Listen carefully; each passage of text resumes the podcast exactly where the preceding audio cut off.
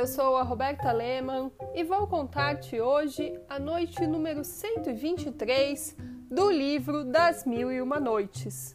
Escuta-me.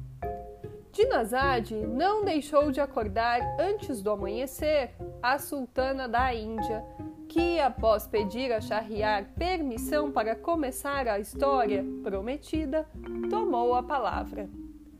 A história do pequeno Corcunda. Havia outrora em Casgar, nos confins da Grã Tartária, um alfaiate que tinha uma formosa mulher a quem muito amava e por quem era igualmente amado. Um dia, enquanto trabalhava, um pequeno corcunda foi se sentar na entrada da sua loja e pôs-se a cantar, tocando ao mesmo tempo um pandeiro. O alfaiate, gostando de ouvi-lo, resolveu levá-lo para casa para divertir sua mulher, dizendo para si mesmo: Suas canções servirão para nos distrair essa noite. Feita a proposta e tendo o corcunda aceitado, fechou a loja e partiram. Uma vez em casa, a mulher do alfaiate, que já aprontara a mesa, pois estava na hora do jantar, serviu um bom prato de peixe preparado por ela mesma. Sentaram-se os três à mesa, mas enquanto comiam, o corcunda engoliu, por infelicidade, uma grande espinha, pelo que morreu em poucos instantes, sem que o alfaiate e a mulher pudessem fazer qualquer coisa. Assustados pelo fato de o acidente ter ocorrido em sua casa, Temeram que a justiça viesse a sabê-lo e os punisse como assassinos. Mas o marido achou um meio para desfazer-se do cadáver.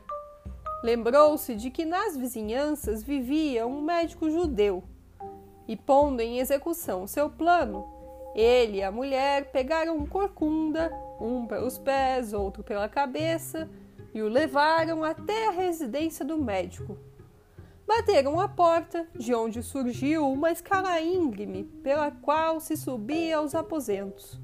Imediatamente desceu uma criada. Sem luz, abriu a porta e perguntou o que desejavam. Sobe, respondeu o alfaiate, e dize ao teu amo que lhe trazemos um homem bastante doente para que ele lhe receite um remédio. Toma, acrescentou, pondo-lhe na mão uma moeda de prata. Lhe dá isso como adiantamento, para que se convença de que não temos a intenção de lhe fazer perder tempo.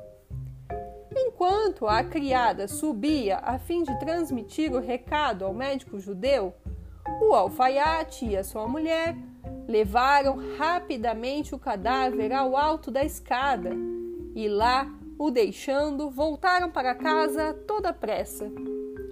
Entretanto, tendo a criada dito ao médico que um homem e uma mulher o aguardavam à porta com um doente, ele, entregando ao mesmo tempo o dinheiro recebido, deixou-se aquele levar pela alegria.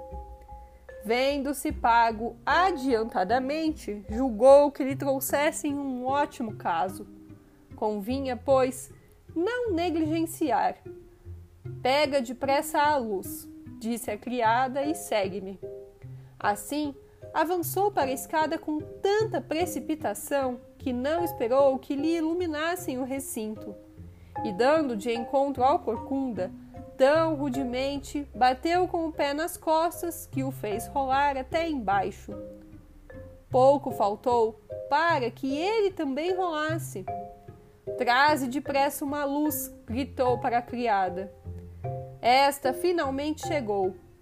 O médico desceu com ela e, vendo que quem rolara pela escada abaixo estava morto, ficou tão aterrorizado que invocou Moisés, Araão, Josué, Esdras e os demais profetas da sua lei.